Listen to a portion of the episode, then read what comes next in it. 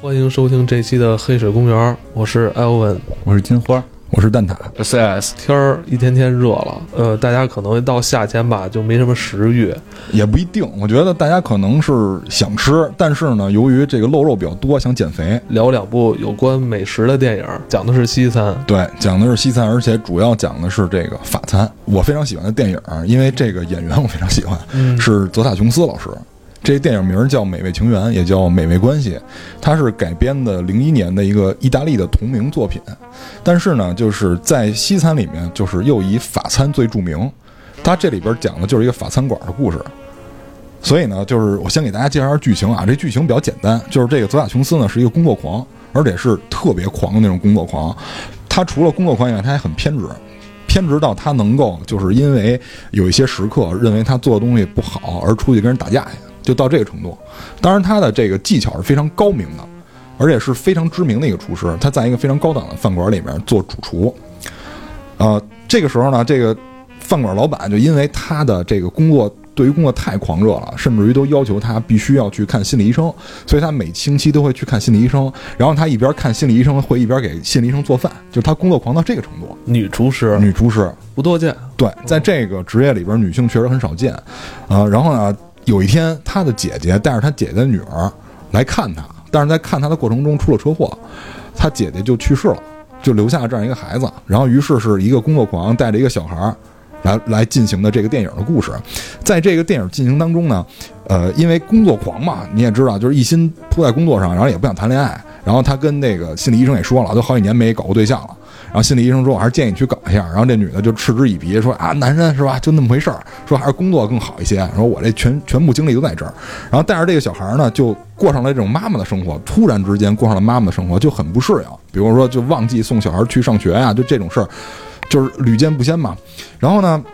但是他一想，他跟他姐姐感情又非常的好，就是这孩子又是我的一个责任，我必须要照顾好他。但是老板就说，那你作为一个主厨是一个非常重要的角色，因为你不仅要负责这个就是布置这个菜品，你 你你还要负责调度人力的调度，太重要了。于是他就怕耽误自己生意，就又雇了一个人。所以这个泽塔琼斯，呃，第二天到办公室的时候就发现。这里边有人在放音乐，因为在他的厨房里，他是不允许任何人有这种杂念的，就必须全身心投入工作。突然发现有人在放这个古典音乐，尤其是这意大利歌剧，然后他就当时就急了，说谁在这放歌？我从来不允许别人放歌。这时候就是这个男主就转过身来说是我，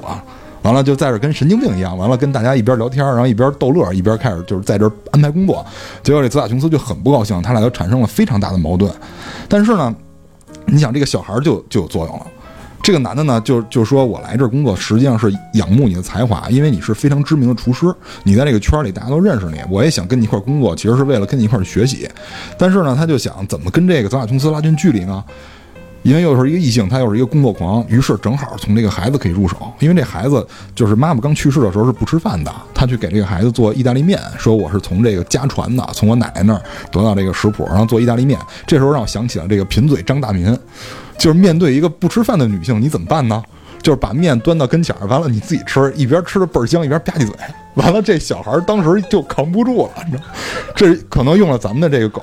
然后得吸溜儿。对对对，必须得吸溜儿，得得吃出这声来。他们他们那儿可能没有蒜，就的是这个罗勒叶，罗勒叶。然后就是这小孩一看扛不住了，就开始吃。妈妈一看，哎，这挺好是吧？这有人能帮我照顾孩子了。结果这小孩呢，就把这个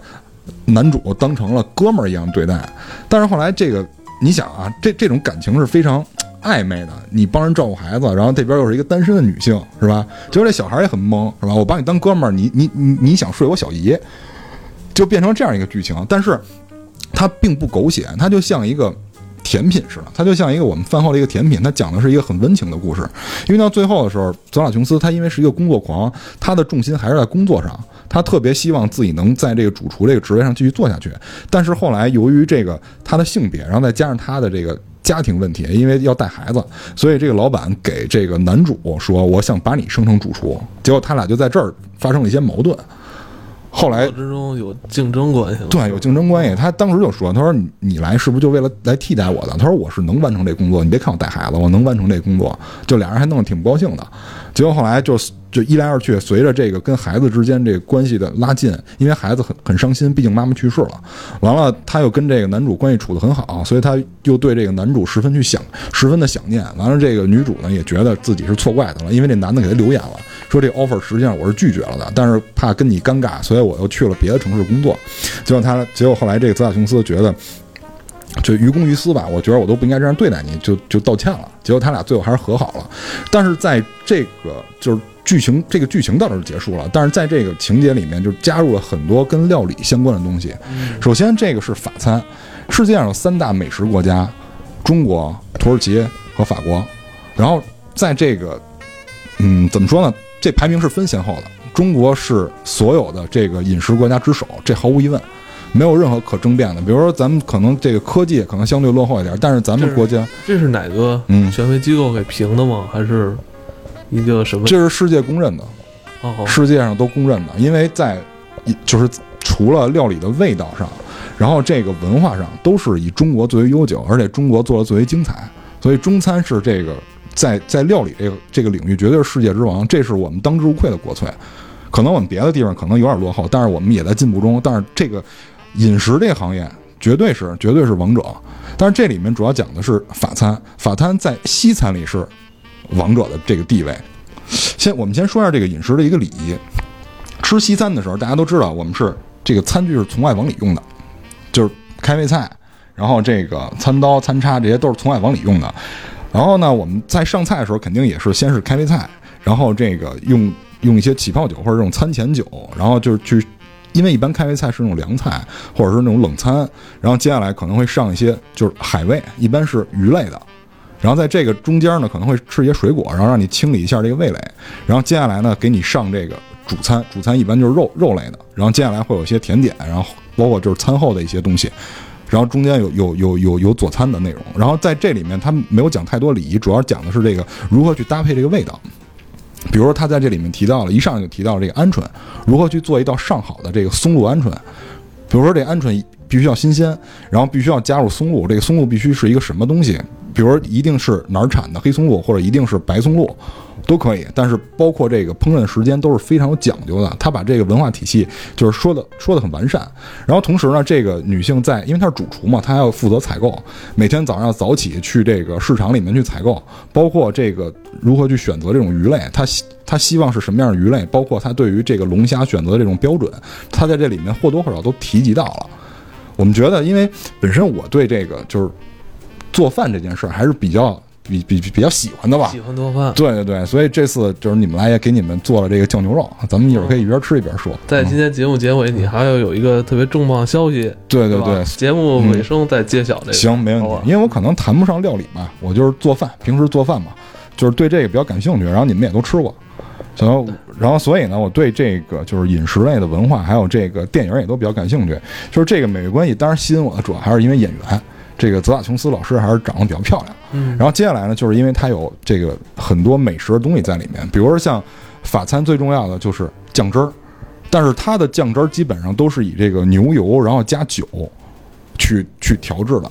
法餐跟我们最大的区别就在于他们的这种第一是仪式感，第二是这种就是怎么说呢？有一句话是这么说的，就是说这个日本料理是用眼睛来吃的，因为他们的这个摆盘或者说他们这个菜式。这个卖相很好，就很好看。然后呢，这个西餐呢是用这个鼻子去吃的，因为呢他们的这个酱汁很浓厚，然后所以你闻起来会非常的这个沁人心脾。只有中餐是真正用嘴吃的，因为味道很完美，因为味道很完美。所以，呃，西餐跟中餐的一个区别就是，西餐在这个呃第一就是礼仪很讲究，这个毫无疑问。然后，然后就是这个气味，气味很好。但是中餐的特点是什么？就是百菜百味。百菜百味，因为每个厨师不一样，导致你即使做同一个菜，然后因为厨师对这个菜的理解也会对这个菜进行不同的一些加工，所以导致同一道菜两个人做的味道大相径庭。但是西餐不太一样，因为西餐的食谱很讲究，他们的西餐呃有些食谱甚至于是精确到克的，就是放这个料是精确到克的，所以他们如果用同一个食谱去做的话，味道不会差太多，不像我们的食谱就是少许两勺，对吧？这这勺可大可小。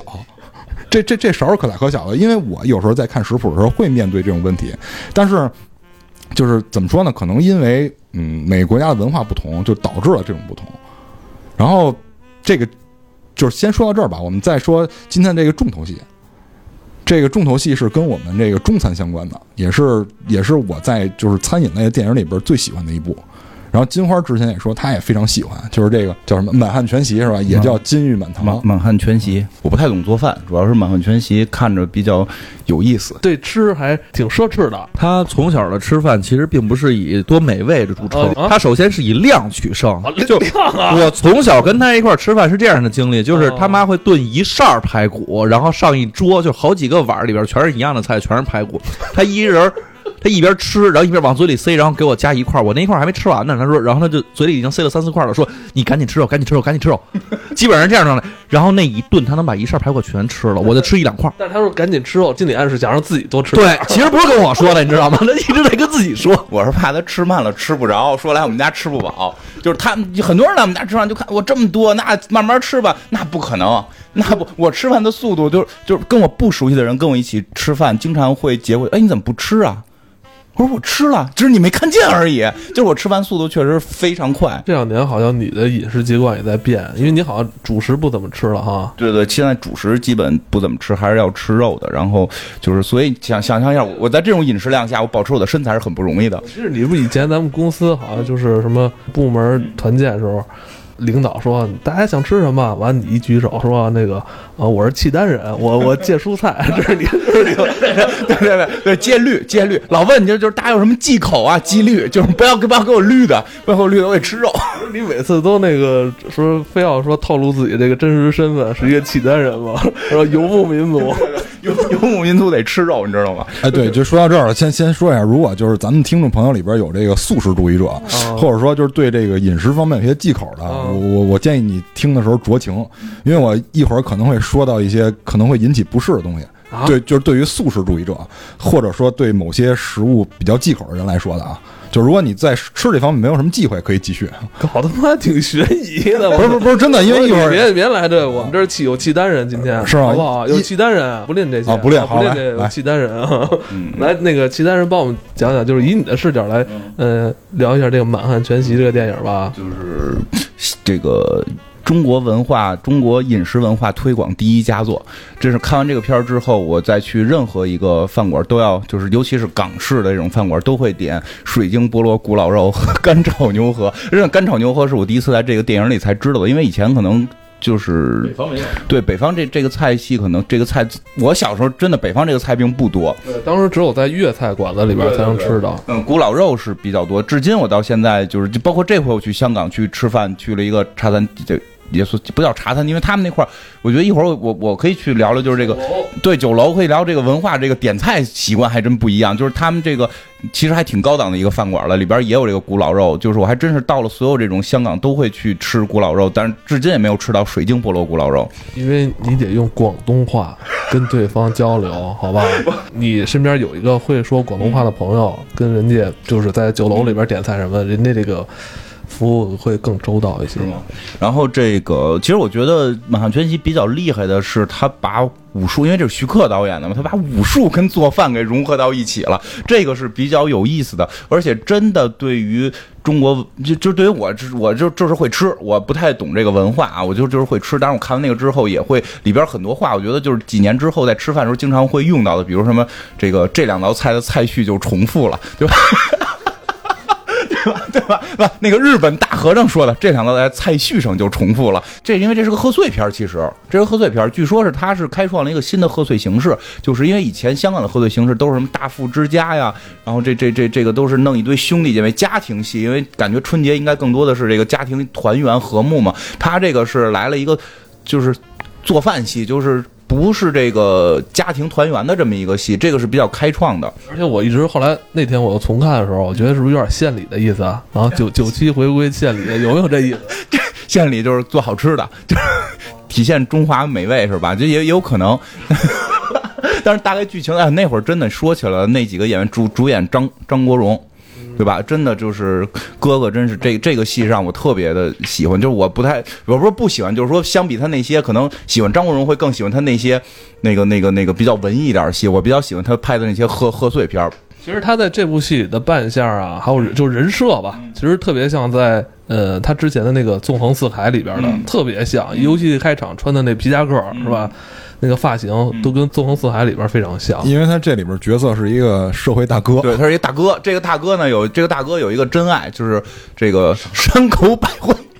这我不知道现在还有没有听众追星族，追星族还不是不不不我觉得他已经不是追星，他认为山口百惠真的是他的爱人，他要去找山口百惠。他也是跟死侍打破四第四面墙了，你知道吧？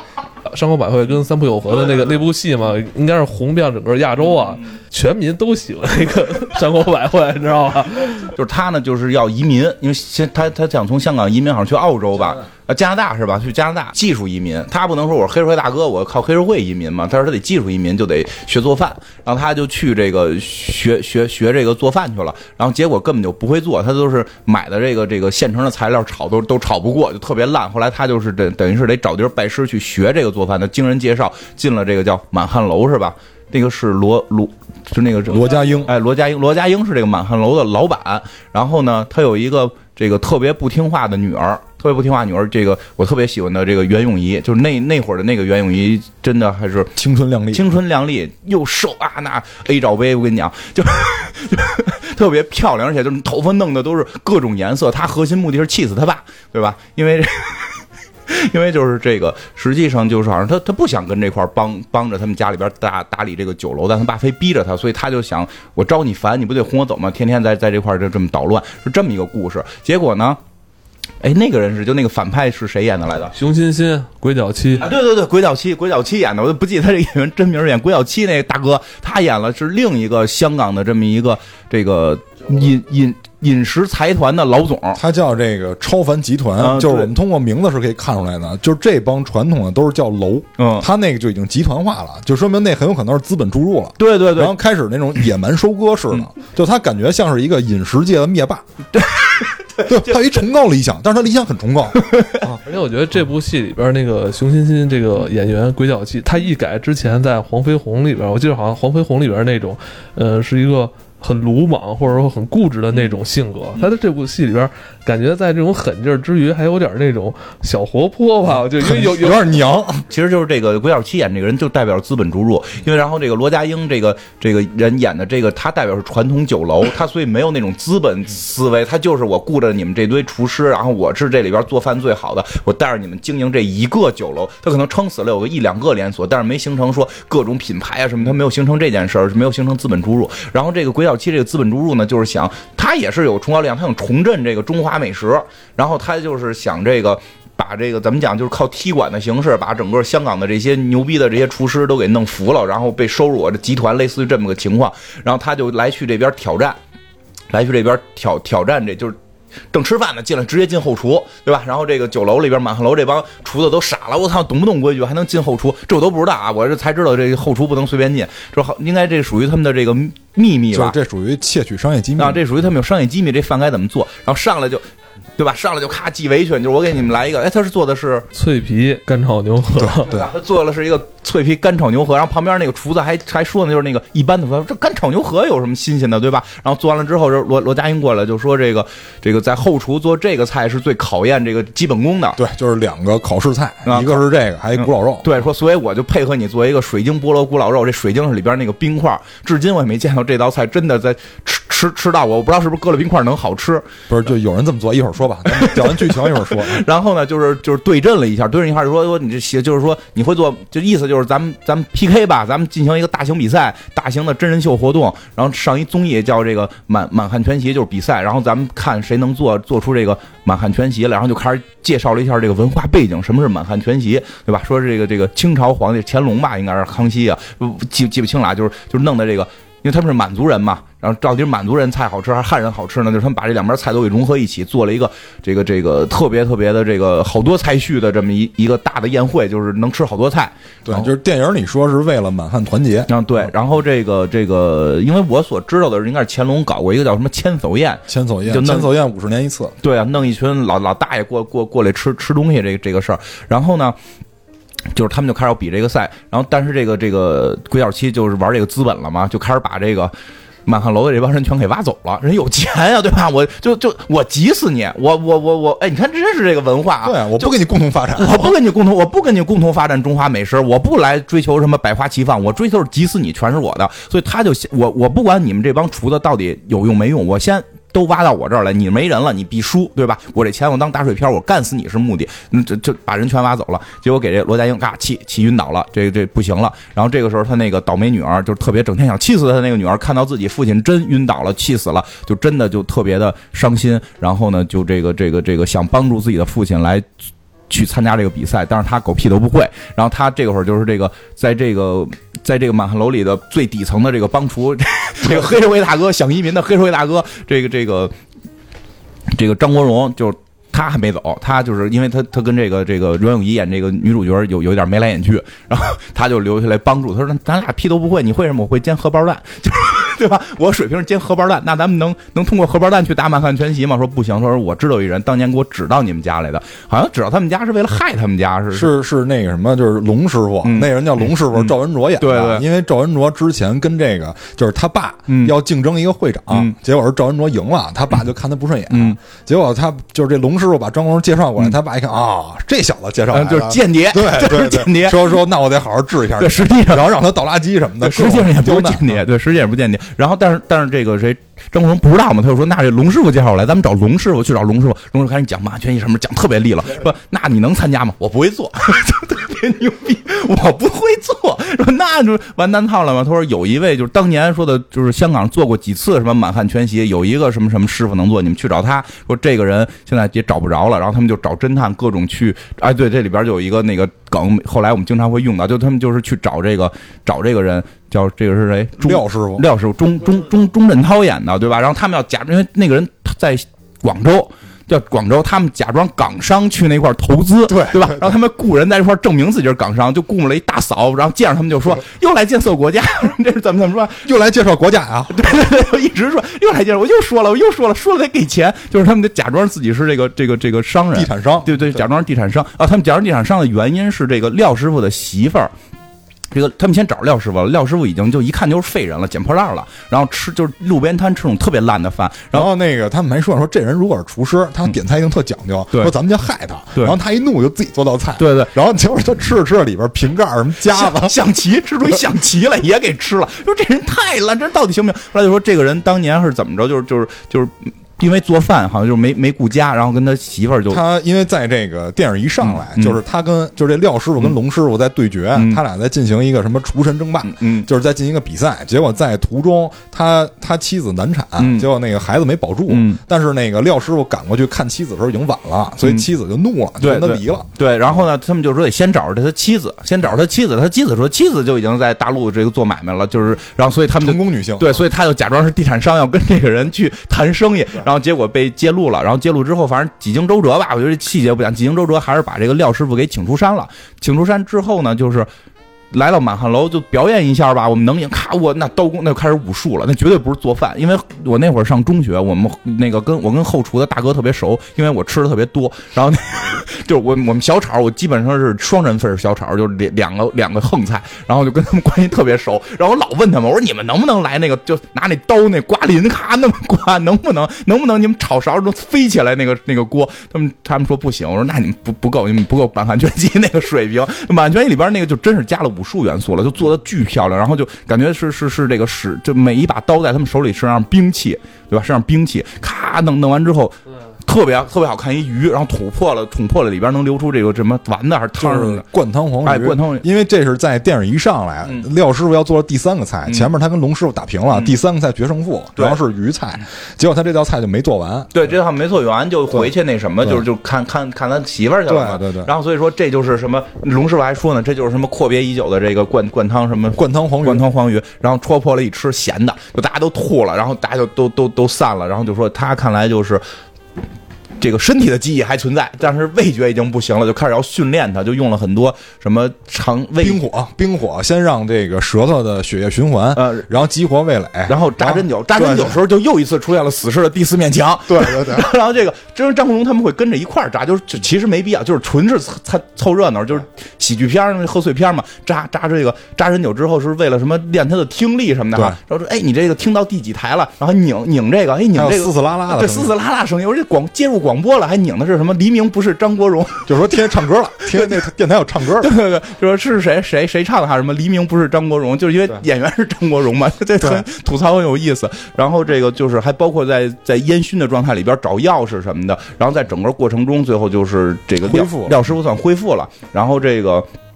张国荣和这个谁？张国荣和这个这个袁袁咏仪的这个感情戏也往前走了一步，然后这袁咏仪把头发也染染回去了，不气他爸了，然后去去开始进行最终去进行这个对决的决赛，然后一共是要比三道菜在什么色什么色香味异形，哎，色香味异形，你看这中国吃饭就是讲究色香味异形，上边去比拼什么的，然后是是什么比熊掌，然后比象拔和比猴子脑，对吧？然后这个第一场就就一一会儿蛋挞来单独讲这个菜，我先说第一场是这个廖廖师傅赢了，熊掌廖师傅赢了，然后第二场是这个这个谁这个象拔，鬼脚七一看不行，就又开始玩资本运作，对。开始使坏，给人家他妈硬件设备搞坏了，对。对然后没做出来，没做出来，然后第第三道菜最后是比比比拼猴子脑，然后两边就都开始耍耍混蛋了，两边都，对。因为面临一个问题，你你要杀猴子，因为猴子比较像人吧，可能这个确实野生保护动物，这个不不太合适，所以两边就是。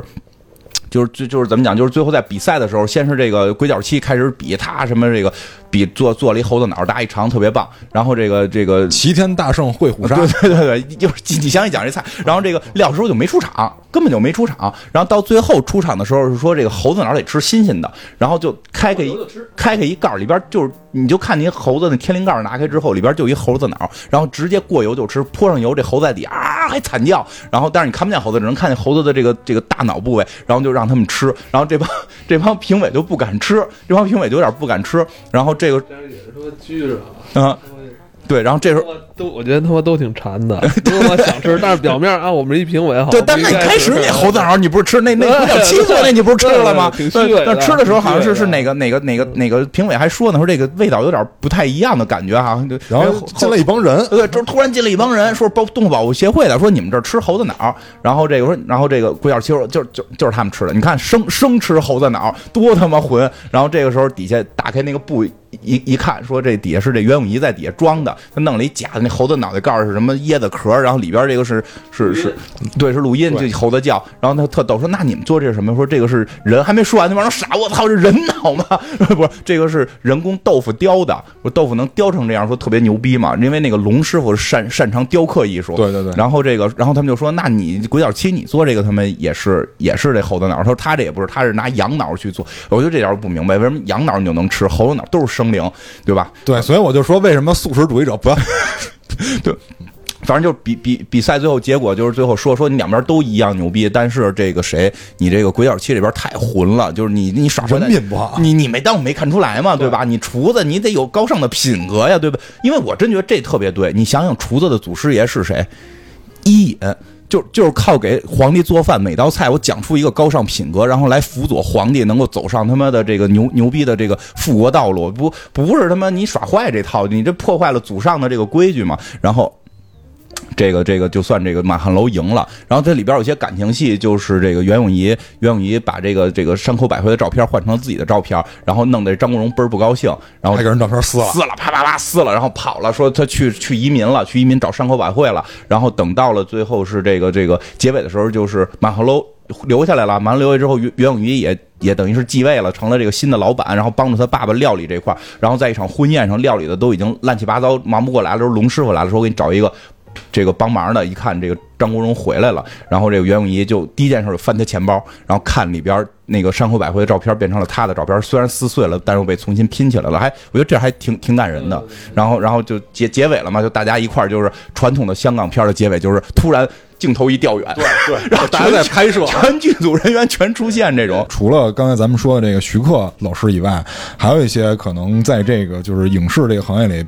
就是分量比较重的人，比如这个片子的摄像就是鲍德西老师，然后这里边的这个动作指导是这个袁家班，嗯嗯，所以就是说，呃，这个优秀作品它之所以优秀，除了剧本以外，还有就是也离不开这些老师共同在这里面付出了这些努力。而且这个戏它的厉害之处，确实是把我们中华两大这个可以说是最代表我们中华特色的东西放到了一起，就是武术跟呃菜。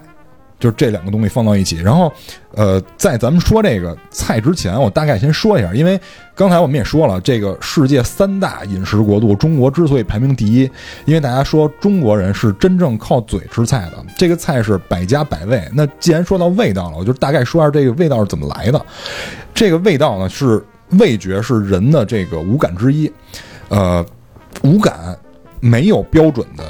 怎么说？没有没有一个标准的衡量准则。这个衡量准则只是这个，呃，这个行业里的人为了考量这个食材如何去用，给他们评的一些维度。比如说，就是甜的东西，它有甜度，比如蔗糖的甜度是多少，什么阿巴斯甜的甜度是多少，是这些。但是作为我们这些食客来说，人就不光是味觉啊，就人的五感都没有标准化的东西。这些所有的五感全部都是主观的，而且是别人无法体会到的。比如说我们，比如说我们听觉，可能我们认为就是哆来咪发嗦拉西哆，它的振幅是不一样，导致声音不一样嘛。味道也是一样的，味道可能都是，可能就是同样一个菜，你吃一个味儿，我吃一个味儿，这跟人的这个身体构造是有关的。因为据就是现在毫无疑问的四个标准味，就是标准四四个味觉四原味儿啊，就跟那个三原色一样，就是红黄蓝三原色一样。现在我们就是公认的四个标准的，就是基础味觉，酸甜苦咸。是四个，然后在二十世纪初的时候，我记得没错的话，应该是一九零五年的时候，日本人从海带里面提炼出了一种另外一种味道，这这也作为基础味觉，就是叫鲜味儿，因为我们知道就是。盐实实际上氯化钠嘛，然后糖基本上我们现在用的是这个，呃，就是蔗糖或者是甜菜里边糖，然后这个酸呢，一般就是指的柠檬酸，然后这个苦一般是生物碱发出的，然后这个鲜味呢是日本人从海带里面提炼出一种物质，就是氨基酸钠。实际上这个氨基酸钠它是直接具有那个味精的那种鲜味儿。其实这个氨基酸是谷氨酸，它最后提取出来是谷氨酸钠。你只要直接舔这个物质，就会直接尝到味精那种鲜味儿，而不是其他味道综合得来的。那么除了这五种味道以外，据说啊，这个这个现在没有坐实，只是有只是有人在争论，有第六种基础味道是德国人发现的。我记得没错，应该是一五年的时候，德国人发现了一种新的味道，就是第六个基础味道叫肥，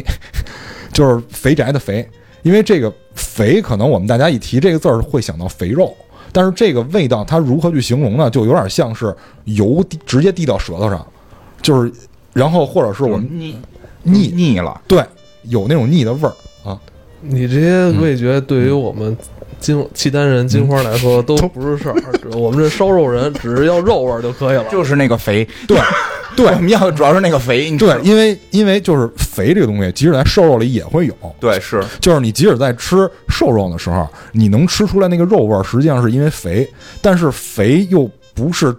就是特别容易被人察觉的，因为每个味道是有阈值的，就是你每个味道的浓度到达一定程度以后，你才能感知这个味道。所以也就意味着一件事儿，就是如果这个东西不溶于水，或者说这个东西它的就是溶解度低于我们的阈值，你舔它是没有任何味道的。这个跟就是，这个跟其他的是一样的，包比如说嗅觉，嗅觉一定是这个东西的，就是定位分子过来以后，你感知到它，一定是浓度到达一定程度以后，你感知到它，这这个才能形成这个嗅觉。味觉也是一样的，它必须溶解浓度到一定程度，才能形成味觉。然后我们一般做菜，就是如果我们呃说的怎么说呢，就是说的装逼点吧，实际上是一个化学公式。就是我们做菜的过程，实际上是完成这个化学公式的过程。就是我们吃这个菜，比如酸甜苦辣这些这这些味道，实际上是这几种基础味道综合以后的结果。所以这就意味着这个味道最后一定是主观的。这就跟我们弹和弦一样，就是你和弦也不是你调一根弦啊，它也是几种音综合到一起，给你你感觉是一个音，实际上你在同一时间听了好几个音。所以我们吃菜的味道也是这样的。那对，再说一个，就是其实你会发现他说的这些味觉里边没有没有辣，对，因为辣不是一个味觉，辣是感觉。对，虽然我们中国人特别就是酸甜苦辣咸中有辣，但辣本身是感觉，它是疼，对，辣跟疼是一个感觉。所以说到这个辣呀，我觉觉得近几年就是大家普遍好像对辣味儿的东西比较上瘾哈。对，其实对很多传统的美食吧，是一种往大说可能是一种摧毁啊，工作餐啊或怎么着聚会啊、吃的东西。嗯，很雷同，就是要过瘾，它能给咱们一种呃很强烈的刺激，对剥离冲突了，对，因为就是我们刚才说的是生理上的味道，因为这个还有一种味道实实际上是心理味道，就是这个是很多原因导致的，我们变成现在这样，因为。呃，一会儿我会说到，就是人随着就是心情不一样，或者说生理状态不一样，而他对每个味道的，就是敏感度是不一样的。就是比如说你刚才说那个辣，实际上是因为心理压力造成的，因为就是社会工作的这种繁重，然后或者说就是生活压力这种繁重，导致人更愿意偏向于辣，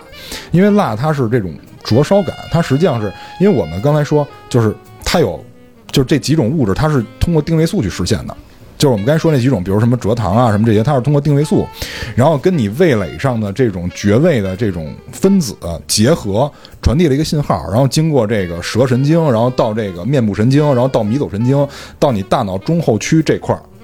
然后这块是你的这块是你的感知味道的这一个区域。到达这个味道以后，它这收到了信号，OK，我尝到了这个味道，是这样的。那么，但是随着你身体状况的不一样，这个中间会有一些会有一些差距，比如说温度。温度的不一样会导致你感知你感知味道这个阈值是不一样的。人最适合感知这个呃菜的味道的温度实际上是在三十摄氏度，但是我们人体温度是高于这个的。你你高于这个温度或者低于这个温度，阈值都会变化。你低于这个温度的时候，你你温度越低，你感知这个这个味道的阈值的需要的就越高。比如说像比如说就举个例子，比如甜，它可能是需要蔗糖含量到我记得没错应该是万分之四。万分万分之四的浓度，你就能觉出甜来。但是呢，就是还有一种，就是你升到多少以上，你升这你这个浓度升到多少以上，你能感觉出这个味道变化。我们现在就谈阈值，先不谈那个。但是你要，如果你是在零度的时候，你想尝出甜来，浓度需要是这四倍，就是四十摄氏度的时候，可能是万万分之五就可以了。但是你要零度，你想尝出甜来，它的浓度需要四倍才能觉察出来。所以温度是第一个。吃冰棍儿的话，我尝出来那冰棍儿特别甜，但实际上它要化了，我喝那汤的话就腻着了。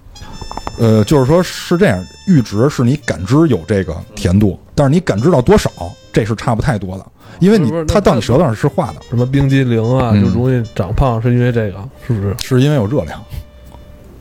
是因为有热量。那它含糖不就是热量会更高吗？就是可以这么理解吗？就因为它其实它很甜很甜了，对啊，但实际上你吃的时候，它因为它冷，你得感觉到它甜，所以它糖含量是特别高的，嗯，会有这个关系吧是？不是？肯定是糖含量高，这是这是第一个。但是你要说光糖热量高也不一定，因为很多食物热量都高，它它也不甜。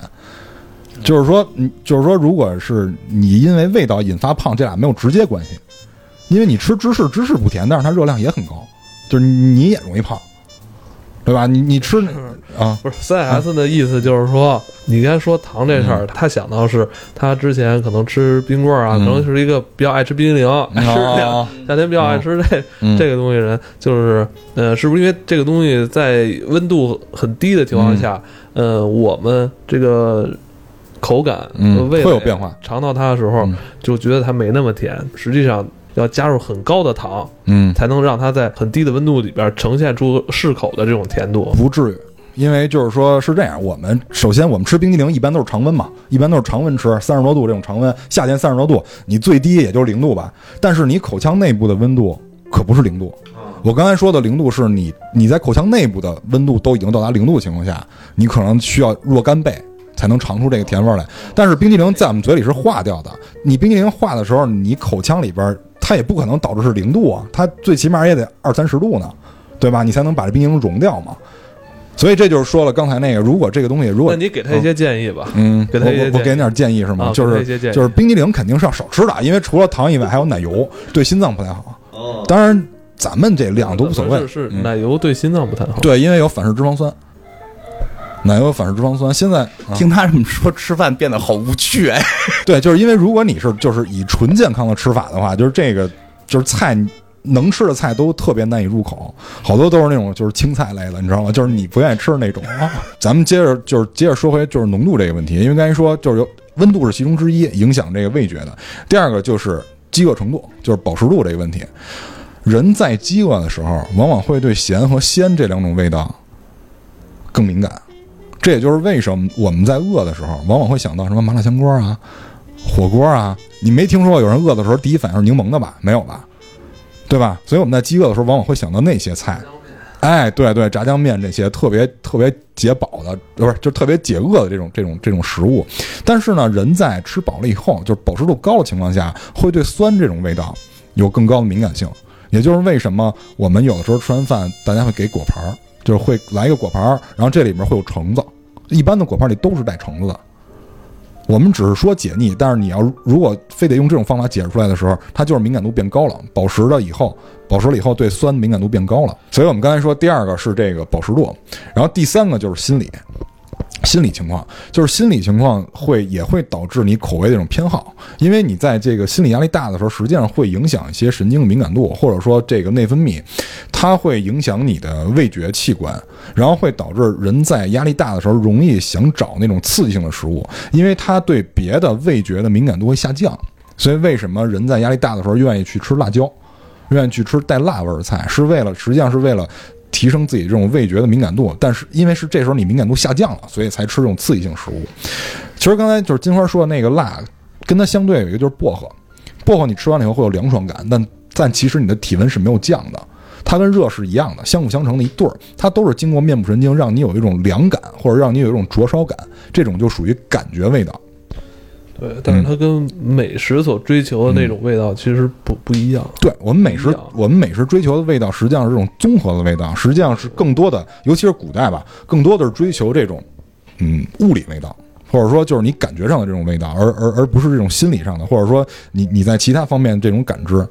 是这样，这个就是呃味觉大致的这些原理，这叫味理吧，是吧？这个音乐有有有乐理，这就算味理。刚才我们说的这个电影是《满汉全席》，《满汉全席》实际上是我们中餐里面最有代表性的这个宴会用菜。这个满汉全席的前身实际上是官府菜，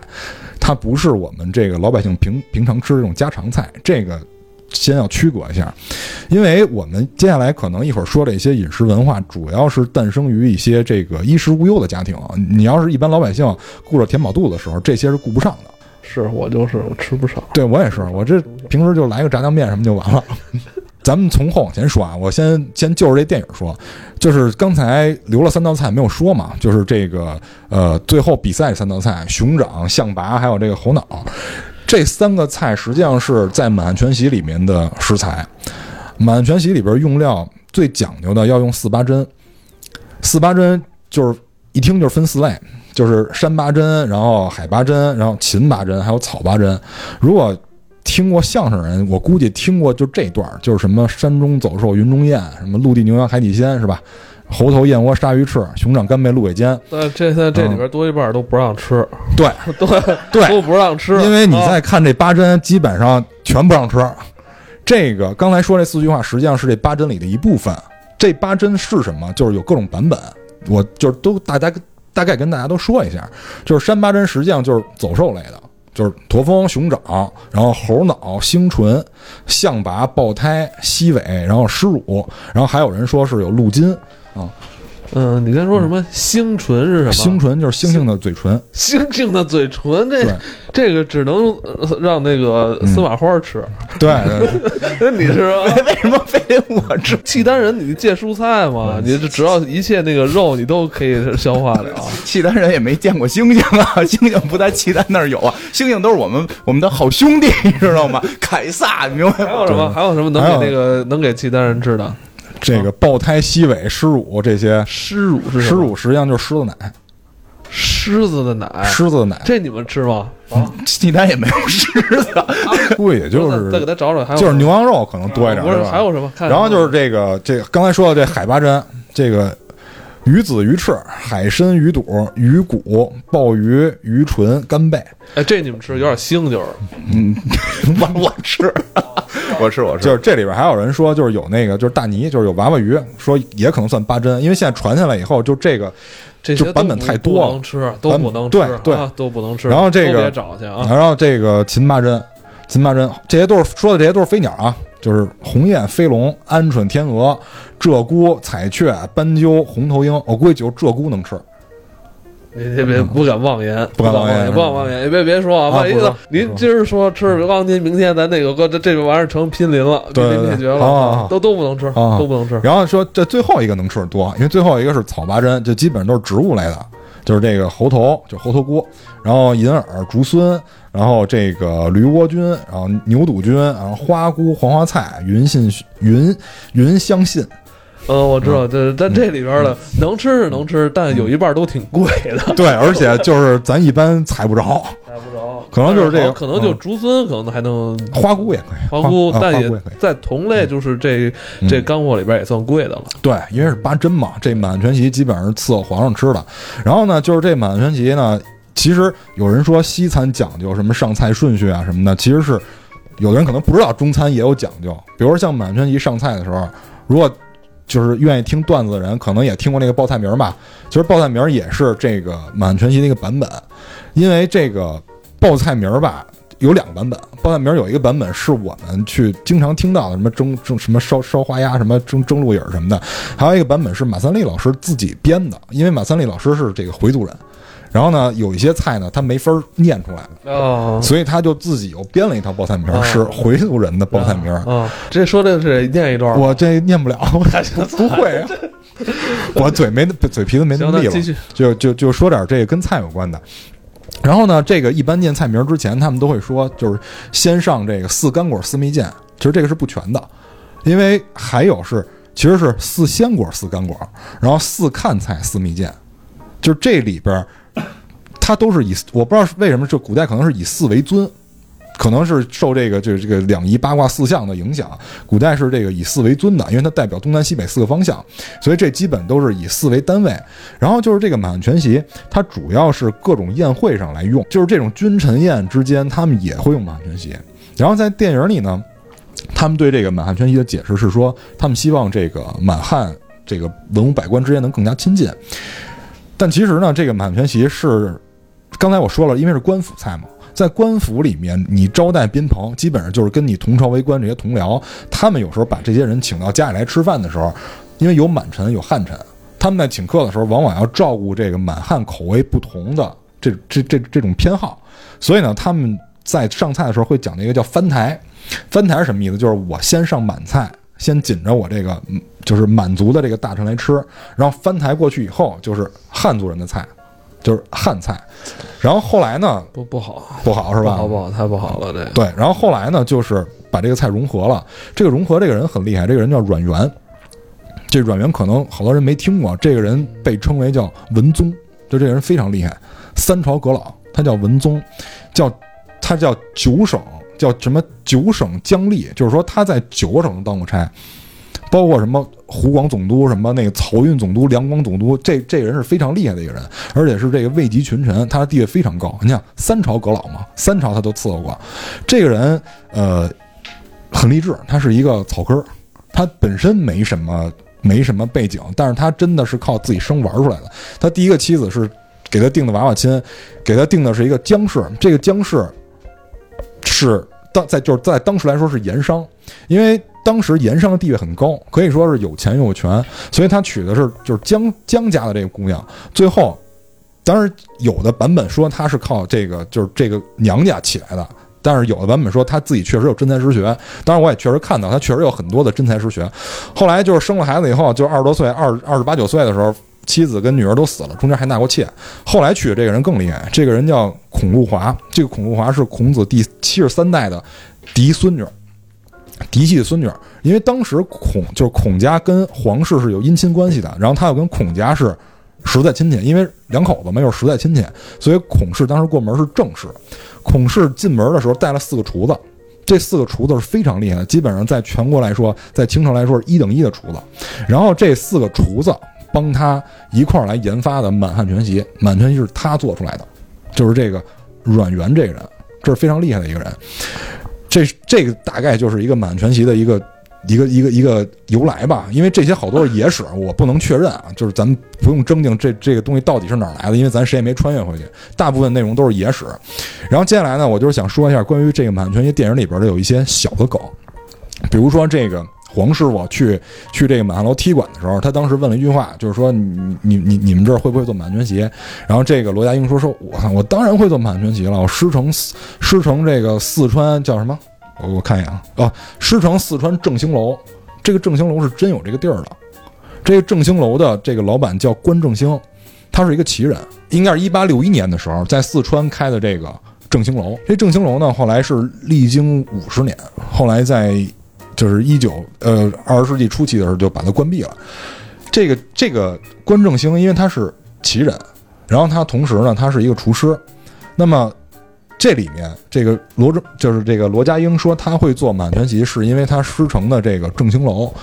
那么这个人为什么会做满全席？我就推算了一下这这个时间，因为他是在一八几几年的时候建的这个东兴楼。然后刚才我们说的这个阮元是在，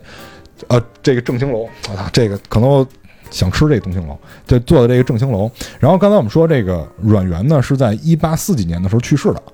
但是阮元，我们刚才说是阮元开创的这个满汉全席，所以阮元把这个满汉全席就是开创出来以后，然后作为这个厨师的这个关正兴去学习到是很正常的，因为当时这个关正兴说他精通的是京菜，那么京菜有一部分是百姓家里的，也有一部分是官府菜，就是京菜的主要成分是这两种，就在当时来说，然后呢，他学了京菜以后，在四川开了这个酒楼，所以酒楼把满汉全席延续下来是很正常的。就是在这方面，我不知道是这个徐克老师是真的有这种顾问，还是怎么着。总之，他的这个非常严谨这里面。然后，这个黄师傅踢馆以后做这两道菜，这个水晶咕老肉，然后一个是干炒牛河。干炒牛河这个菜，我只能说就是它比较理想化，它可以脆皮，但是不会脆皮到那个嘎吱嘎吱的程度。因为在这个他们的厨师去品尝这道菜的时候，是实际上是有配音的嘛，很脆的那个配音。黄生豆。对，但就是说，实际上因为。牛河它毕竟是面，就是米米粉的一种，而且是那种宽的米粉，它是相对较薄的，所以你想把它的这个这个外皮弄到那么脆，可能性并不大。但是这个第二个就是关于这个水晶咕老肉，这水晶咕老肉是真能做的，因为一开始的时候看这个影片，我是小时候看的，小时候我看完他蘸完这个茄汁儿以后，蘸完这个西红柿汁儿以后，直接就放冰块了。但实际上是我最近在看的时候，我忽略了一个环节，它里边蘸了一个糖浆，对因为我因为。我们都吃过糖葫芦，这个原理实际上是糖葫芦原理。我小时候看的时候，我觉得这个菜根本做不出来。后来我发现它蘸了糖浆以后，我才意识到这个菜是真的能做出来的。它实际上就是通过蘸糖浆，然后用冰块冷却那一下，把它冷却成为这个外皮有厚度的这种有水晶质感的东西，然后里边封住的是这个茄汁儿，然后这样在加的时候，这个茄汁儿才能流出来，是这样的。然后在这个古代的时候，啊，就是在中国古代的时候，呃。怎么说啊？因为可能也是因为没有网，然后这个没有这个什么社交媒体什么的，大家也没法在网上骂人，所以一般会在一起去研究吃的。所以古时候吃的这种东西就非常讲究，而且也会会有很多文化东西在里面，包括一些诗人，一些这个。就是权贵阶级，因为我们现在所知道这些名菜，包括那些就是很厉害的老字号，某些菜很出名，实际上不是因为吃去的人多，不是因为吃到的人多，大家对这个菜赞不绝口，实际上是因为有些很厉害的人吃到这个菜，是通过人很厉害的人把这个菜的品牌带出来的。比如说我们现在很就是一些老字号很知名的，比如像这个，呃，那个那个天福号，这些都是过去一些就是。王权贵胄，然后他们吃过以后就觉得这儿菜很好，然后所以这个菜馆才能留下来。大家去那儿吃也都是慕名而去，是因为有名的人吃过。然后再说一个很有意思的，就是现在我们知道中国菜的八大菜系，这个川鲁粤淮扬，然后闽浙湘本帮是八大菜系。但实际上在过去，在我们刚才说这个清朝的这个这个年代，就是满汉全席诞生这个年代，是一家独大，鲁菜独大，一家独大。到现在鲁菜都是北方菜之首。因为这个在在清末的时候，北京最出名的八大楼，北京最出名的八大楼一水全是鲁菜。为什么？这里边有一个很有意思的典故。因为我们刚才说是在日本发现的鲜的这个这个味道，他们是从这个海带里面提炼出来这个这个叫谷氨酸钠，但是是日本提炼出来的，不是我们提炼出来的。所以也就是说，当时在中国是没有味精这个东西的。那么你光吃咸或者光光吃甜这个东西，你感觉不够味儿啊？那么怎么能调动这个鲜的这个味觉呢？这就是为什么就是鲁菜很出名，因为当时鲁菜，呃，我们都知道山东有一部分是靠海的，有一部分是内陆，有一部分是靠海的。山东沿海地区的这些掌柜的，就是这些老板做菜的老板，他们发现了一种东西，叫做海肠儿。海肠儿，这个海肠儿是我特别喜欢吃的一种材料。他们发现这个海肠儿晒干了以后可以磨成粉，可以磨成粉。我知道那个海肠子是不是就是咱有时候去海边玩，在他那个自由市场看的，哎，对对对，挺挺挺就跟胖蚯蚓一样，就跟蚯蚓似的，啊然后很胖。。对一般都切就是一一一一根儿嘛，然后但是它中空的那种是吧？对然后我们家反正是切成小一小段儿一小段儿的炒着吃，炒韭菜什么的，哦，套吃。是吗？对，我每次看完那个之后，可受不了了。那个真能真能吃吗？真能吃，那特别好吃。海肠子。海肠子，那个是我特别爱吃的一个食材。然后，啊，你嗯，你家里不会现在有吧？没有吓人！我！没有没有有，我现在就走了。没有没有，我操！因为这个海肠这个东西非常但是让契契丹人，契丹人，呃，这个海肠子你能吃吗？得练练吧，我觉得就是我也想过这个问题，就是你看那些科幻片儿，那个外星生物特别像海肠子。我觉得有一天我们探索外星，早晚得吃这种东西，先从地球的开始练。就是它味道很鲜美，它不是你想那种怪味儿，不是你以为都跟那个贝爷似的，然后咬完滋水。啊，来来说磨磨成粉了。对他们发现这个海肠磨成粉以后，只要撒到菜里，这个菜的味道马上就会鲜亮很多。所以当时的这个御膳房，有的这个御厨特别受皇上的欢迎，是因为他们用了海肠粉，因为当时根本没有味精、没有鸡精这种东西，所以等于当时谁有海肠粉，谁在厨子里就是大面儿，这这绝对就是大厉害。所以当时最著名的这个北京八大楼一水卤菜，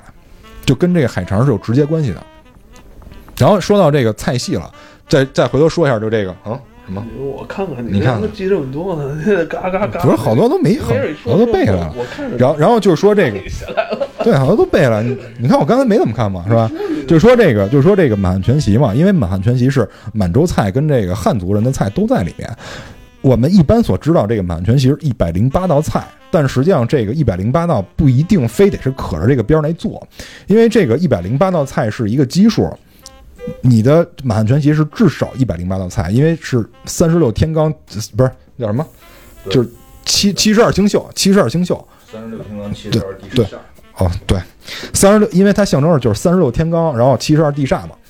一百零八道菜。然后呢，这一百零八道菜里边是分为南北两大菜系，就是南菜五十四道，然后北菜五十四道。北菜里边五十四道里边，鲁菜一家占三十道，一家占三十道。然后南菜，然后南菜里边是浙菜占三十道，然后什么这个闽菜，然后只有十五道。就是就是这种小菜系只有只有十五道，然后这种两两大菜系各占三十道，然后就是这个满全席里边有一些是就是比较典故的，就比如说这里边，因为我们然后因为我们这个菜吃完了以后，吃到最后总会上一些点心嘛，然后比如说这个里边有些点心实际上是这个满语，我不知道就是有没有人吃过这个冰糖哈士玛，这个是我比较爱吃的一道就是甜点，算是。就是我们看，就是这个东西，你看起来实际上有点像这个呃银耳羹，但实际上这个哈士马是什么？哈士马是一种就是青蛙的油，但是你吃是吃不出来的，是是一种青蛙油。这个我我是特别爱吃这道菜的。然后它跟这个就是银耳啊和一些莲子，然后调成羹。但是这个是这个是你你说它是鳗鱼也行，因为那那那个蛤蟆就是那个东北那个地区有，就是就是这种青蛙。然后他们从这个青蛙的背上就把这个背掀下来以后，然后刮油，这个油就可以放到这个冰糖哈士马里面，然后做的非常好吃。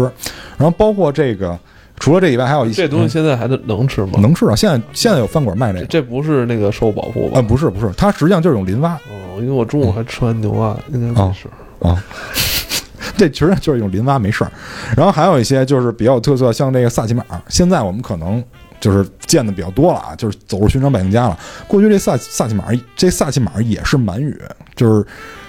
呃版本很多。它为什么叫萨琪玛？版本很多，就是有的说是这个，就是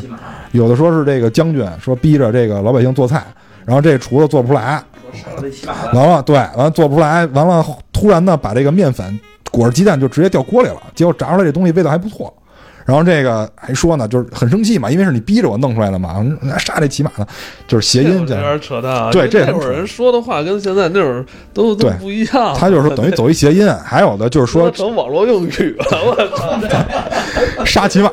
杀骑马，还有一个就是说，那个就是说，有的这个将军叫这个名儿，就因为有姓萨的人，说当时有姓萨的人，完了说这个也是因为骑马打仗爱吃这种糕点，所以叫这个，对，所以像这个萨奇马。然后还有一种说法呢，就是这个我觉得更靠谱一点啊，就是这个萨奇马本身是满语，就是它是两个的缩写嘛，萨奇和这个马是两个的缩写，这个萨奇呢是这个萨士飞，然后这个马呢就有点脏了，叫这个马拉本币。就是这是两个词，第一个词就是是切的意思，所以就是萨其马它本质是一种切糕嘛，然后后边就是把它马放到马放的很整齐，所以这个词儿是这么来的啊。对，说到这个，我我我我再加一个，就是说一下这个点心这个由来，因为 如果就是喜欢听相声的朋友应该知道，就是点心在过去是一个比较避讳的一个词，就是说过去不是有剐刑嘛，说从这个刘瑾那会儿，就是说刘瑾不是剐了三千六百刀嘛，说这个剐刑太残忍了，说。有的人就是受了重大罪过，然后还要受剐刑这个痛苦，然后家人有点看不过去，就说我们去买通这个刽子手，然后说你能不能先把他杀死再剐，这样他能减少一些痛苦。然后说杀死这一刀叫点心，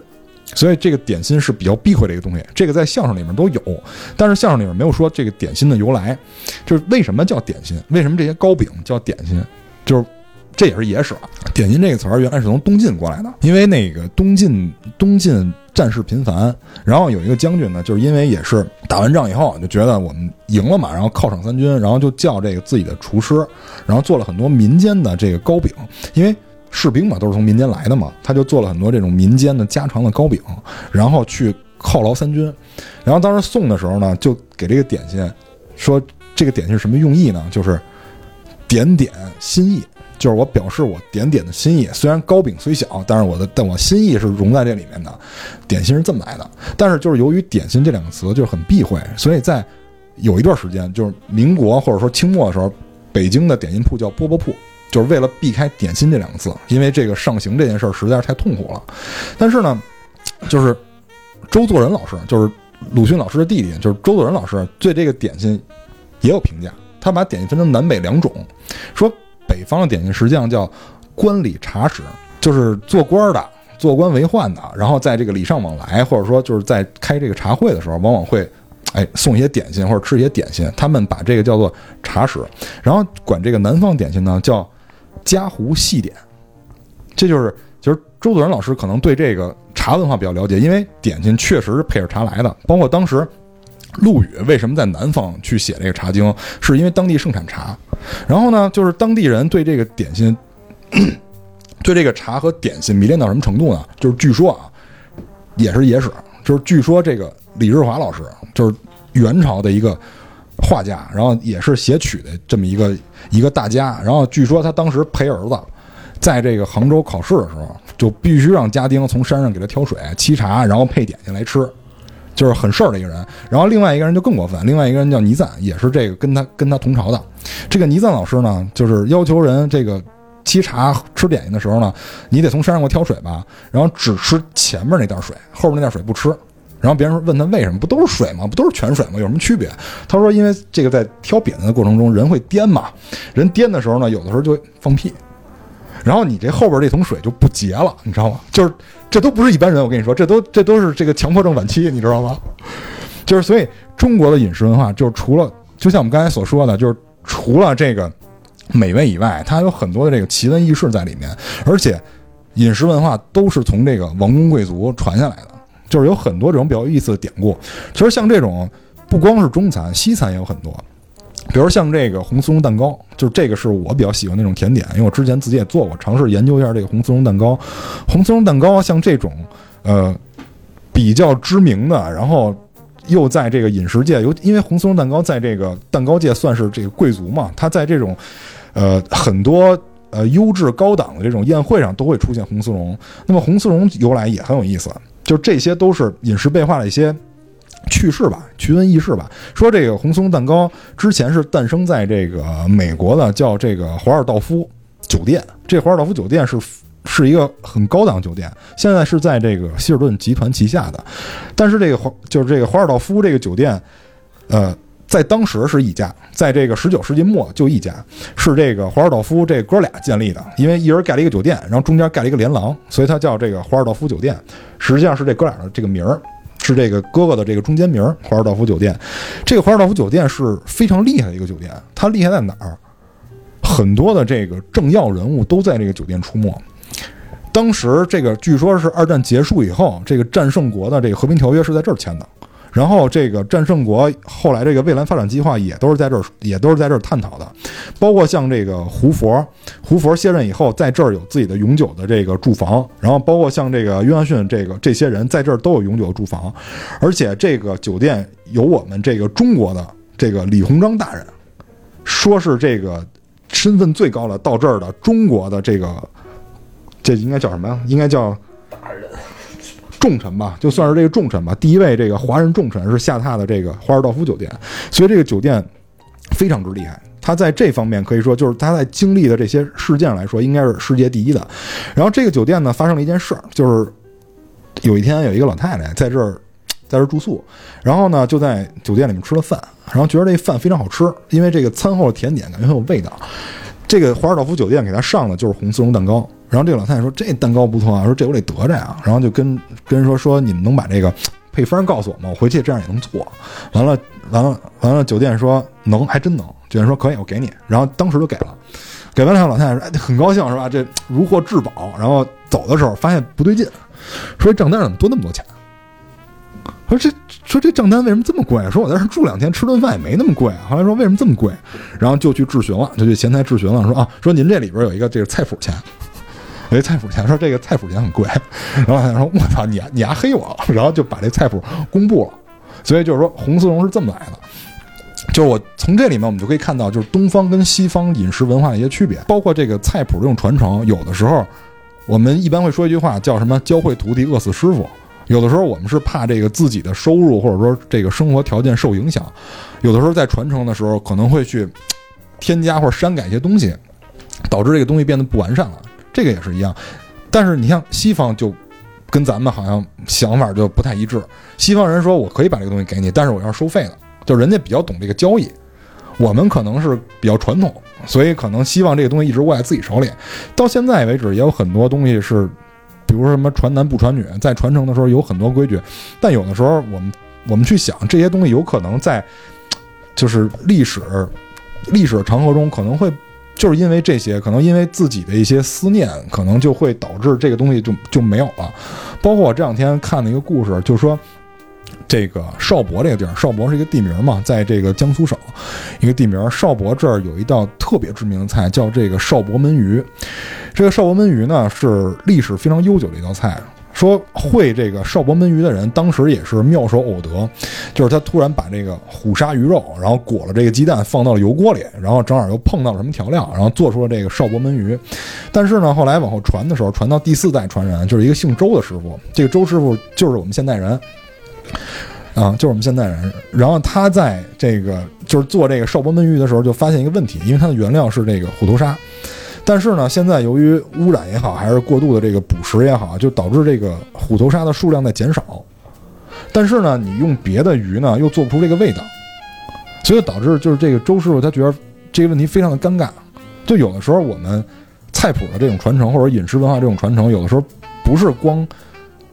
个人问题导致的，可能因为其他的问题也会受到影响。但是这个菜它作为一个非常美妙东西，我觉得它是有一定价值，应该存在在这个世界上的。但是呢，就是由于这些很多各种问题，导致这些菜就慢慢慢慢就流失了，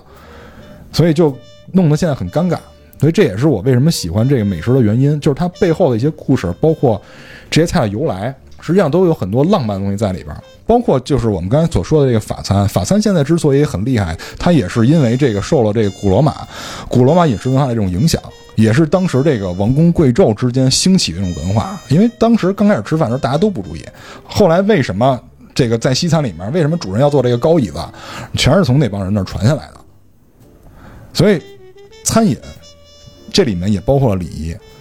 还包括了这个。当地的一种生活习性、生活态度，然后同时你看这个菜，能看出当地的一些生产特点，因为你看这个菜肴，你就能知道当地产什么嘛。所以饮食，我觉得是一个非常综合的一种文化。虽然它没有被列为这个跟这个九大艺术齐名啊，但是它也是一个非常博大精深的东西。而且作为人的各种欲望，什么睡欲啊，什么性欲来说，其实食欲是最门槛最低的、最容易满足的。它跟那些艺术文化相比，也是门槛最低的。比如说，我们想看懂一个画，看懂一个舞蹈，可能需要一些学习，但是吃舌头骗不了你自己。你要能讲出这个故事来，这就是你文化一种体现。怎么说呢？因为我我干这行，就是咱往大了说，算是这个文化行业吧。因为传媒行业也往大了说，算是吧，算是文化行业吧。我觉得文化这种东西跟饮食一样，就是匠人精神是什么？呃中间讲的，对，有匠字儿，就是这匠人精神是什么？可能作为每个作为每个领域的这种匠人来说，他都有一种可能外行参不透的语言。